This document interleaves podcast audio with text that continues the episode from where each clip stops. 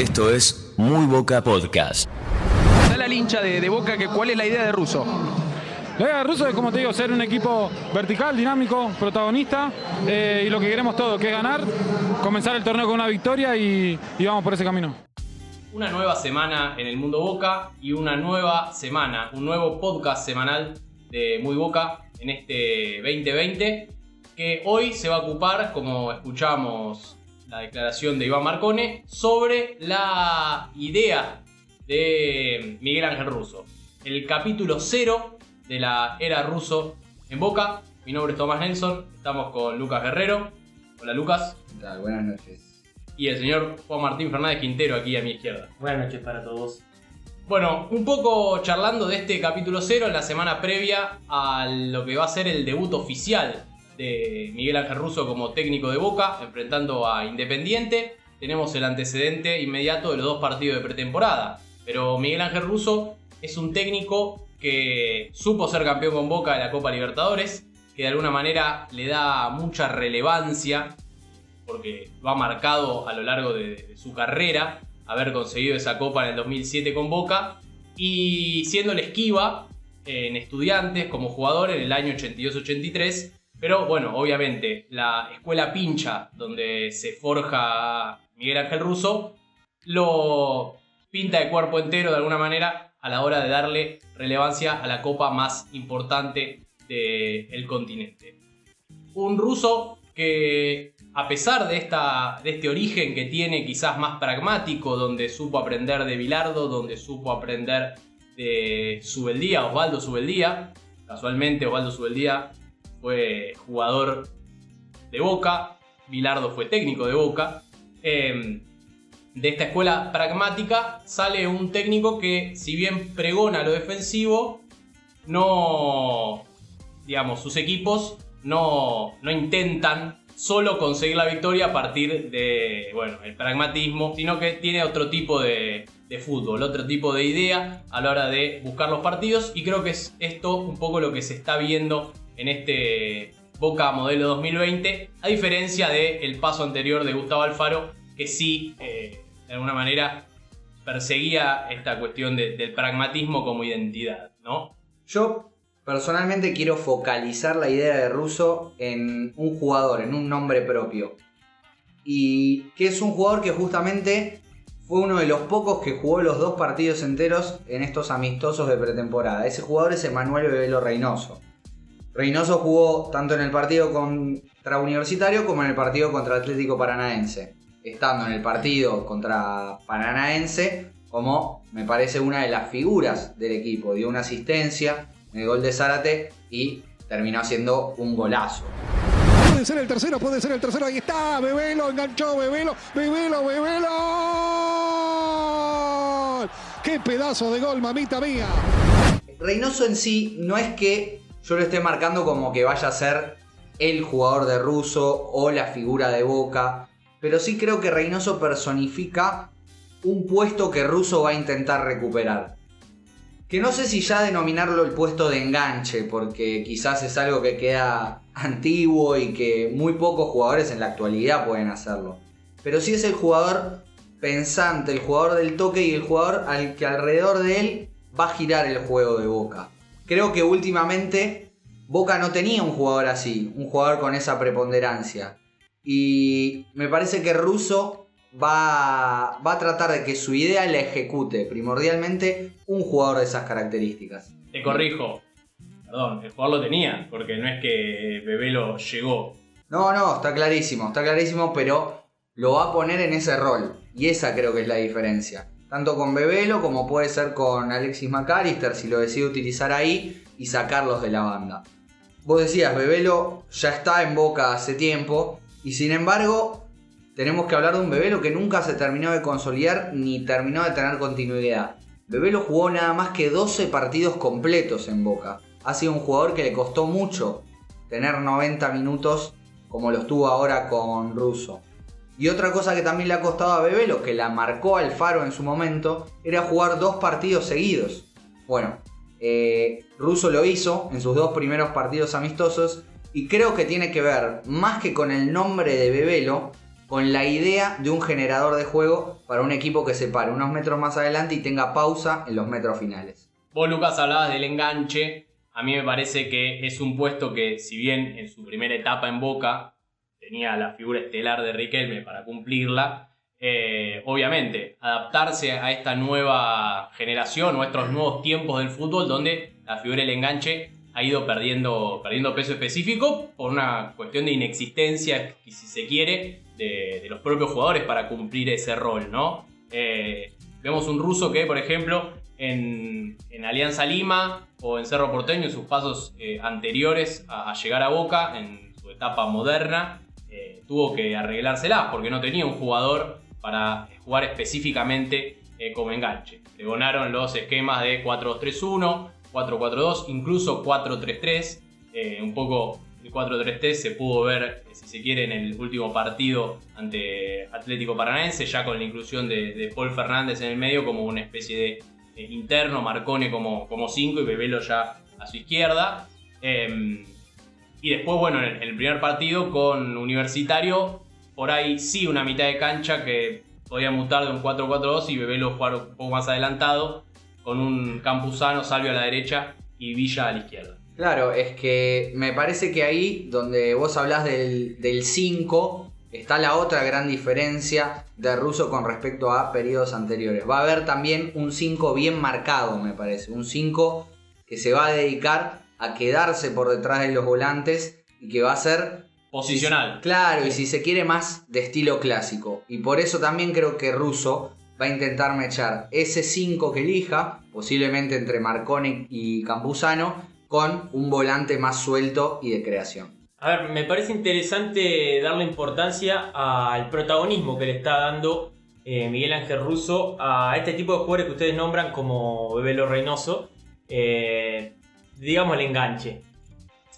Gustavo Alfaro, durante su estadía en Boca, recordemos, usó la mayoría de las veces un 4-4-2 y este tipo de jugadores, ya sea Reynoso o McAllister, eh, jugaron la mayoría de las veces por izquierda. Eh, lo vimos a Alexis McAllister haciéndolo muchas veces por la banda izquierda, también a Bebelo por la banda izquierda. Eh, una posición que tal vez no, los, no les permitía lucirse. Ahora, Russo en estos primeros dos partidos eh, ya demuestra que le quiere dar otra importancia a estos jugadores y que le quiere eh, dar otro valor. Tanto en el primer partido contra Universitario, que Boca se paró, si se quiere, 4-1-3-2, eh, con esa línea de 3 conformada por Salvio, Reynoso en el medio y Villa. Y así también en el segundo amistoso contra Paranaense, donde jugó más que nada, me parece, un 4-3-1-2. Siempre el enganche o este jugador Reynoso en ambas, en ambas ocasiones, puede llegar a ser McAllister. Eh, siempre tuvo esa libertad eh, y, esa, y, ese espacio para poder desarrollarse dentro de la cancha sin la necesidad de, o, sin eh, la obligación de estar tirado en una banda o pensando en el retroceso o pensando en algún otro factor que no sea estrictamente la el pase para adelante o la formación del, del juego. Mirá, con respecto a esto que estábamos diciendo, una declaración de Russo que dio en el 2018 al sitio de la Copa Libertadores, eh, hablando de, de, los cambios que hay entre su etapa como entrenador, que ya lleva casi 30 años en, en, en el fútbol, eh, creo que es de los entrenadores de más vasta experiencia que han estado en Boca en los últimos tiempos. Creo que permanentemente hay cambio, porque gracias a Dios los cambios lo dan la capacidad de los jugadores de entender el juego. No lo damos los entrenadores. Los entrenadores tenemos la idea, pero esto sigue siendo que en algún momento el jugador produce un cambio dentro de, su forma y, está la capacidad del entrenador de darse cuenta cómo son esos cambios y cómo los adapta. Así funciona esto. Este, no es que nadie inventó, yo inventé, el otro inventó. Un poco de esto que obviamente tiene que nacer de, figuras, si estamos hablando de Bebelo, eh, eso que por ahí no le han nacido para consolidarse como jugador titular indiscutido de Boca. Juanma marcaba algo interesante que era el tema de correr a los creativos que se ubicaban en la izquierda, traerlos nuevamente hacia el centro, recuperarlos. Y creo que también para hacer eso es que Boca necesita alguien que ocupe esa banda izquierda. Y creo que coincidimos todos en que quizás la más grata sorpresa de estos amistosos ha sido la muy buena aparición de Agustino Bando eh, como volante por izquierda. Así es. Eh, un refuerzo que se viene pidiendo hace tiempo. Eh, Alfaro lo pidió incluso desde su llegada. Nunca vino un volante por izquierda. Bueno, está surgiendo un pibe que lo hizo debutar a Alfaro y que de a poco, bueno, algo va demostrando. Eh, asistencias, llegada al área y que puede llegar a aportar soluciones pensando en esta idea de Russo de tener un creativo por el centro. Sí, además, en todos estos esquemas que estamos charlando, me parece eh, la preponderancia no solo de, lo- de los delanteros, que ahí, bueno, es otro tema para un podcast aparte de, Muy Boca, sobre todo con la irresoluta llegada de, de un 9, pero la cuestión de los laterales, ¿no? Eh, tenemos a Fabra más, está la, por izquierda, tenemos a Buffarini, Jara si querés como opción, la incertidumbre de Molina Lucero, que en principio está en el plantel, pero no se sabe si va a estar a disposición o no.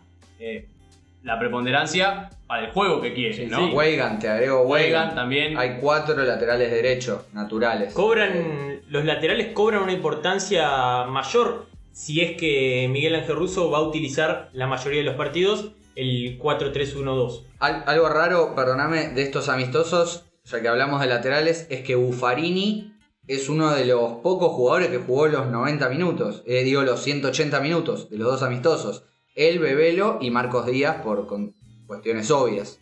Sí, y si vamos a la icónica referencia del equipo del 2007, tenés dos de los mejores Claro. laterales de la historia de Boca, como son Ibarra y Clemente Rodríguez. Sí, y lo que sucede también en el mediocampo es que si vos vas a tener un 5 bien marcado y vas a jugar con el enganche más liberado, sin tanta preocupación por la marca, también tenés que tener eh, dos volantes mixtos que le den una mano a, a Marcón en este caso.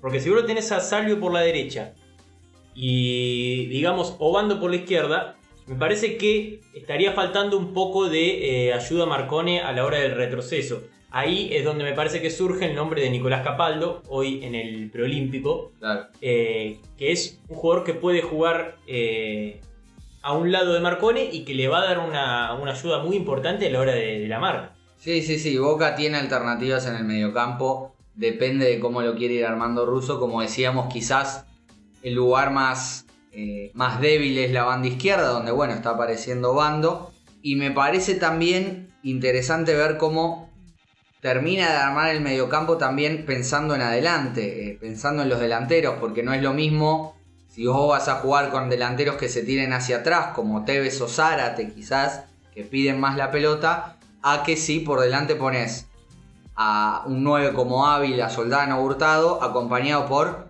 Villa o Salvio, por ejemplo. Eh, son dos juegos totalmente diferentes. Hay mucho por verse todavía. Eh, me parece que de la idea de Russo que estamos intentando eh, ubicar, que estamos intentando identificar, podemos marcar esto de intentar darle a un, un creativo más responsabilidad. Y una última que te quiero comentar, porque vos, To- Tommy, traías el equipo del 2007, que en aquel 2007 Russo usaba mucho eh, un volante derecho, digamos, que daba una mano en la marca. Claro. Llámese Ledesma o Bataglia, siempre era el que cooperaba con Vanega. Claro, y Vanega- liberaba, liberaba más el izquierdo, jugó Dato, Lonel Claro, Cardoso, jugadores correcto. más ofensivos, o sea, llevándolo a este, este extremo, o digamos, al plano actual, tenemos, podría ser, no sé, Salvio, el jugador más liberado.